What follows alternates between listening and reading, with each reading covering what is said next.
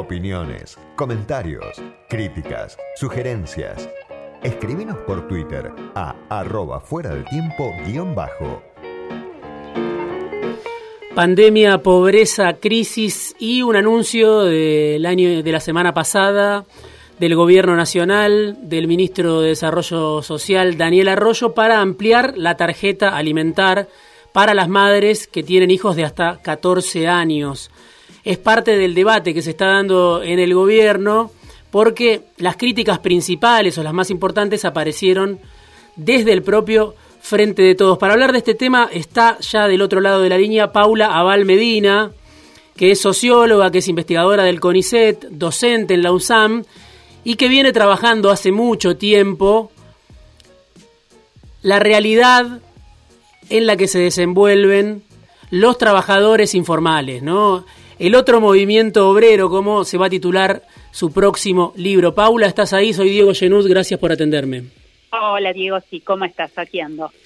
Bueno, primero preguntarte, porque vos venís trabajando hace mucho sobre los trabajadores informales, sobre la economía popular, sobre lo que primero fue la CETEP y ahora es la UTEP. Lo primero para alguien que quizás no conoce, ¿quiénes son? ¿A quiénes representan estas organizaciones que tienen dirigentes como Emilio Pérsico del Movimiento Evita o como Juan Grabois del MTE?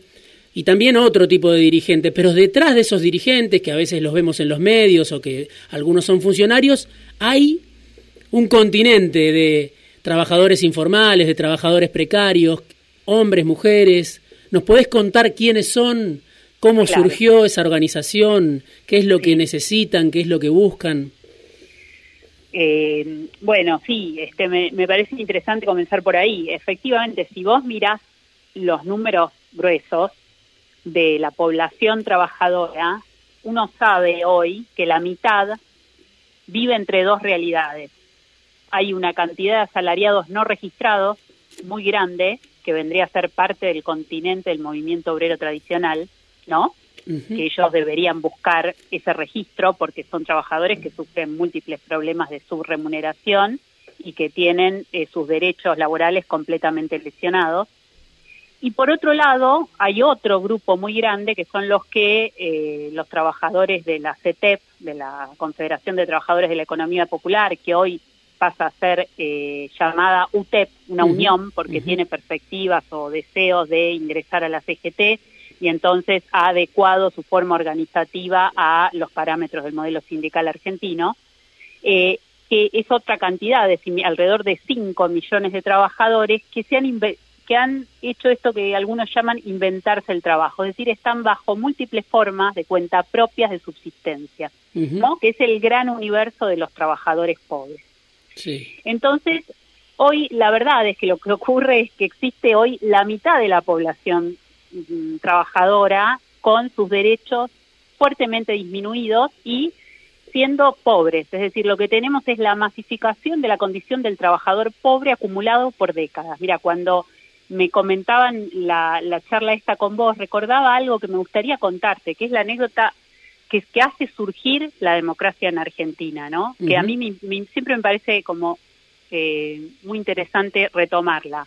¿Con qué, ¿Cuáles son los cimientos del orden democrático en 1983? Las cajas PAN, ¿no? Sí, sí. Que eran básicamente un conjunto de alimentos secos eh, entregados en cajas que decían grande pan a las familias así, esos son los cimientos de la democracia, ¿no? La pobreza ya masificada y lo que nos deja la dictadura es el aluvión de cuenta propias, ¿no? Esa, esa nueva figura que pasa a formar parte de la estructura ocupacional argentina en detrimento del empleo industrial. Esa es la escena. Sí. Al punto, incluso hay una escena bien interesante que se da en el búnker peronista la noche de octubre, no me acuerdo qué día, eh, de la elección de 1983, el 30, donde el peronismo, el 30, ¿no? Sí donde el peronismo ve venir su derrota y alguno grita, esto está contado en varios textos, no, no, faltan los, los votos del cinturón industrial, con eso lo damos vuelta. Llegaron los votos y la derrota del peronismo fue absoluta, nace con las cajas PAN la democracia,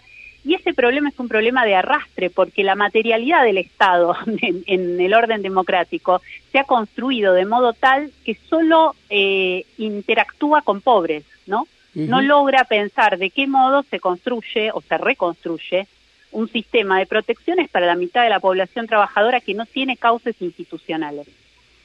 Bueno, ahí te quiero preguntar, ¿no? Porque el último cristinismo, el, Frente para la Victoria 2011-2015, no pudo relacionarse con estos sectores que eran embrionarios. Ahí se constituyó, ¿no? La CETEP, eh, ya estaba eh, la, relación con el movimiento Evita no era la mejor de, Cristina, del Frente para la Victoria, y Grabois era un líder emergente en ese momento. Después llega Macri y le da a Carolina Stanley, bueno, la relación con los movimientos sociales, y ahí los vimos sentados en esos años de ajuste, en esos años de aumento de la pobreza, en esos años de tarifazo, vimos a un grupo de dirigentes, a los cayetanos, sentados muy seguido a la mesa de discusión con eh, Carolina Stanley y, con el gobierno de Macri. Ahora llega el gobierno del Frente de Todos, que se supone es el gobierno que representa a estos sectores. Mi pregunta sería, ¿cómo cambia? ¿Cómo cambia tanto la dirigencia como su base social en ese pasaje del macrismo a este nuevo peronismo y del macrismo a la pandemia, ¿no? Eh, ¿Cómo los modificó? tanto a los dirigentes como, como a la base social que representan? Bueno, eh, dos cosas. Eh, la primera es, eh, Diego, a mi modo de ver, es cierto que los, los referentes de lo que podríamos llamar grande economía popular se sentaron en la mesa de la negociación, lograron quizás una interlocución y ellos mismos lo dicen en numerosas entrevistas, digo Persic o el chino Navarro, ¿no? Sí.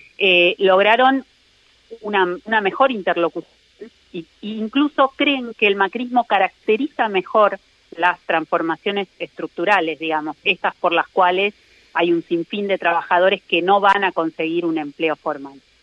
Pero en el mismo momento en que eso ocurría, eh, se dieron las movilizaciones más impactantes de ese sector, ¿no? O sea, si uno piensa los cuatro años del macrismo, desde la marcha, la primera, la que da lugar después al Día de la Economía Popular, casi que es el 7 de agosto, que coincide con San Cayetano y con aquella marcha encabezada por Ubaldini para la recuperación ¿no? de la democracia. Bueno, esa marcha fue, yo fui, fue un domingo, siempre digo, agradezco haber ido, porque eso hay que haber estado ahí para haber visto lo impactante que fue las 70 cuadras que se caminaron un domingo y la cantidad de, y además la, la prominencia de las mujeres, ¿no? De las mujeres con carritos, con pibes, bueno, aparecía ahí, claramente estallaba en la ciudad ese sujeto de algún modo. Entonces, digo yo, se dio, se dio en los dos planos, ¿no? Se dio con una mejor posibilidad de negociación, pero que fue respaldada con una movilización impactante.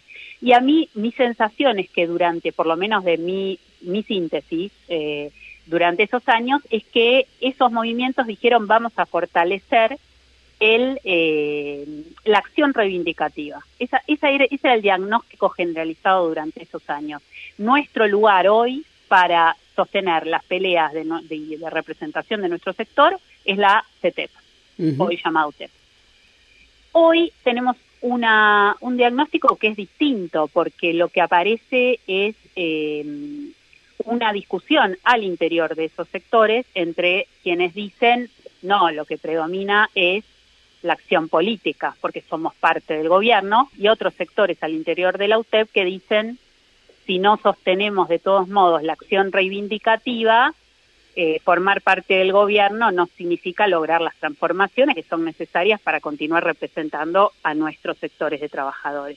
Sí, en un contexto de, caída de ingresos, ¿no? Muy profunda que ya lleva muchos años y un poco Pérsico planteaba el otro día, bueno, esto es pan para hoy, para hoy y hambre para mañana que más allá de la crítica al anuncio de Arroyo, digo, plantea una dificultad, ¿no? El contexto es difícil, se imprime crisis sobre crisis, ¿no? La crisis de este año de pandemia más los años de crisis de Macri, sobre los ingresos, digo, ¿no? Que se ven derruidos en muchos casos. Totalmente, totalmente. O sea, lo que uno encuentra eh, es una, una, una, nueva ola de miseria generalizada, ¿no? Eso es impresionante, es impactante, lo, lo, están diciendo, digamos, también las estadísticas oficiales, y entonces aparece este desacuerdo en torno a una política que sigue funcionando eh, como en el plano del asistencialismo y de esta deriva, digamos, hacia el consumo, ¿no? Entonces la discusión es, bueno, no, son lo que buscamos son, son derechos, es la institucionalización de estos millones de trabajadores y el reconocimiento de esa realidad, porque en definitiva no es que son no es, no es que hay gente que no tiene trabajo, digamos, la gran realidad argentina es gente que trabaja sin derechos. Entonces, un poco la discusión que dan, y me parece muy acertada, es esa, ¿no? Es eh, de qué modo eh, el gobierno actual comienza a reconocer la consistencia de la realidad laboral de la mitad de la población trabajadora. Sí, ahora las críticas, claro, son duras o sorprenden cuando vienen de eh, un funcionario como es Emilio Pérsico, que tiene una historia larga, por supuesto, como dirigente del movimiento Evita, pero hoy es funcionario, secretario de Economía Social. En el caso de Grabois, bueno, es, un, dirigente que está por fuera, podríamos decir, del Estado y, suele ser más crítico, pero también la nota en el diario AR, la tarjeta alimentar no es justicia social, bueno, muy dura, diciendo que hay una incomprensible ceguera, una política estúpida y además este, una política focalizada de cuño neoliberal como una adaptación del menemismo. Pérsico, lo que te decía, obviamente lo conoces, pero tuvo repercusión porque dijo esto no, no va a alcanzar, esto es pan para hoy, hambre para mañana, no, no, no alcanza la tarjeta alimentar eh, cuando la inflación es tan alta. Y mi pregunta es, ¿por qué esa discusión que puede ser de fondo, por qué no crear trabajo genuino, digamos, ¿por qué no buscar otros mecanismos para que llegue esa asistencia social? Digo, ¿por qué la discusión no prospera adentro del gobierno y se da en público? Pareciera a manera de reproche, ¿no? Como que no se logra una síntesis hacia adentro y aparece la crítica más fuerte desde el propio gobierno incluso de funcionarios que están al lado de Arroyo, como, como es el, el caso de Pérsico. ¿Hay algo que falla ahí? ¿Vos crees que es este, algo virtuoso este tipo de discusión pública o cómo lo vivís? Mira, en principio yo desde el inicio del gobierno de Alberto y la integración de muchos referentes de los movimientos populares, eh, supuse que eh, era difícil lidiar con la tensión de una suerte de doble representación, ¿no? Por un lado, ser referente de trabajadores empobrecidos, para decirlo en concreto, y por otro lado, ser funcionario de un gobierno en el marco de una coalición. Eh, entonces, siempre me, o sea, siempre pensé que eso iba a ser muy complejo de sostener y creo que el modo más virtuoso es dar las discusiones eh, cuando Pérsico decide grabar un video, lo hace para los militantes de los movimientos populares, o sea, para ese sujeto, los trabajadores pobres.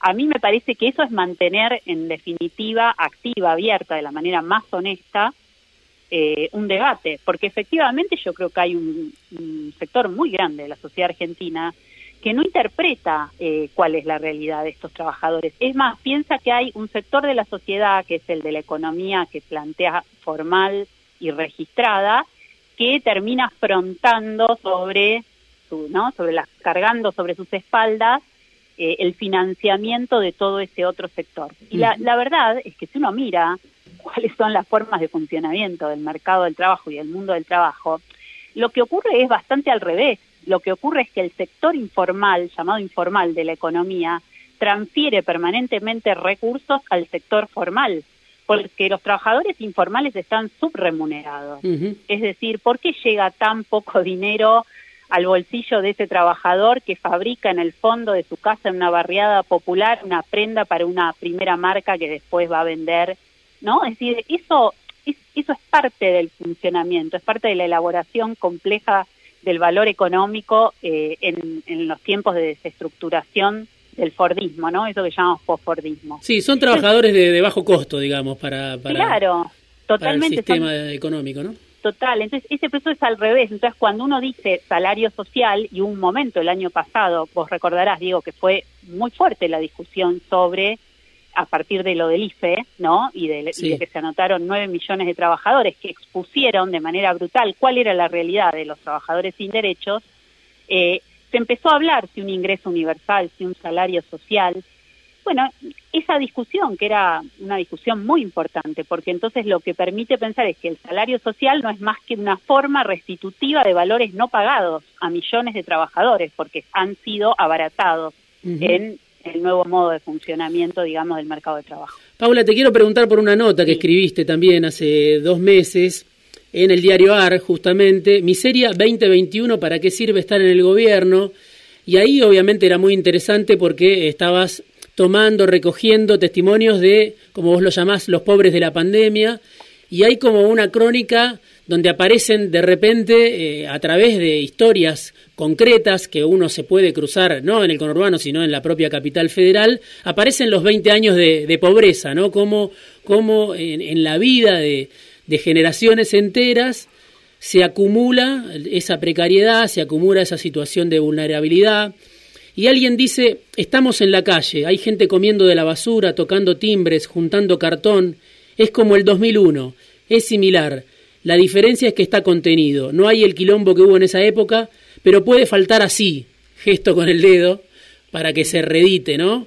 Ese quilombo. Bueno, como me quedó después de leer esa nota la idea de que siempre hay un escalón más abajo en la pobreza, ¿no? Y, te quería pedir que cuentes un poco, por un lado, esa experiencia de recoger esos testimonios y por otro lado, la diferencia entre esos nuevos pobres o pobres de la pandemia y lo que vos decís, los pobres organizados, podríamos llamarle, los pobres que están dentro de la CETEP o dentro del MTE, los cartoneros, que 20 años después se pudieron organizar y accedieron a una serie de, garantías, de derechos, de logros, ¿no? En, contraste con estos nuevos pobres. Sí, yo, yo cuento en esa nota que efectivamente yo hago la entrevista, digamos, muy cerca de mi casa, por la zona del Abasto, y mm, una entrevista larga, digamos, donde había mm, varios y varias cartoneras, eh, y, y, en el momento en que la estoy haciendo, eh, pasa por, pero parecía como, como hecho a propósito, ¿no? Sí. Eh, pasa por, por la misma calle el colectivo de los cartoneros que en general hace, hace un recorrido entre Villa Fiorito y las plantas, digamos, de reciclado eh, que están en la ciudad de Buenos Aires. Eh, y bueno, y ahí era como un contraste muy impresionante, porque en realidad estos son cartoneros, bueno, algunos no eran nuevos, pero la mayoría de ellos eran cartoneros nuevos que habían perdido uno el trabajo en el taller mecánico, otro había no trabajaba, era un chico muy jovencito que no trabajaba y había empezado a trabajar porque en su casa otros se habían quedado sin trabajo. Bueno, van apareciendo, digamos, esas historias, efectivamente, una nueva una especie de nueva generación de cartoneros. Bueno, Juan Grabois lo ha dicho varias veces, no ha hablado de la nueva generación de cartoneros. Y las diferencias son impresionantes, pero también es impresionante el denominador común, que todos viven en la máxima pobreza, ¿no? Aún los organizados.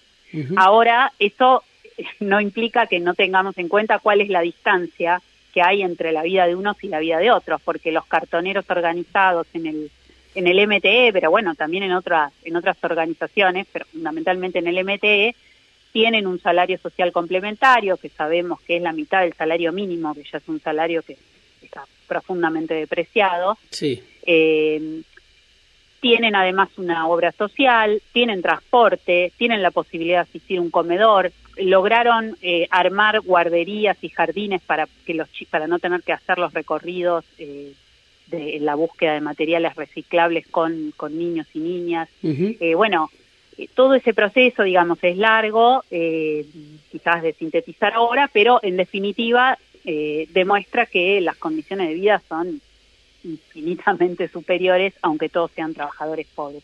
Este otro grupo lo que hace es vivir varios días en la calle, la búsqueda del lugar donde vivir es eh, muy compleja porque tienen que, no pueden hacerlo en la puerta de un edificio, tienen que encontrar en general casas vacías o este lugares donde no hay no hay puerta próxima, por ejemplo las iglesias o las parroquias, en muchos casos ponerse al costado de la puerta, eh, en escuelas públicas durante el día y correrse eh, durante la noche y correrse durante el día. Bueno, aparece, digamos, todo eso varios días a la semana, están cuidando sus propios materiales en la calle, por eso siempre queda además alguien o algunos de ellos de guardia.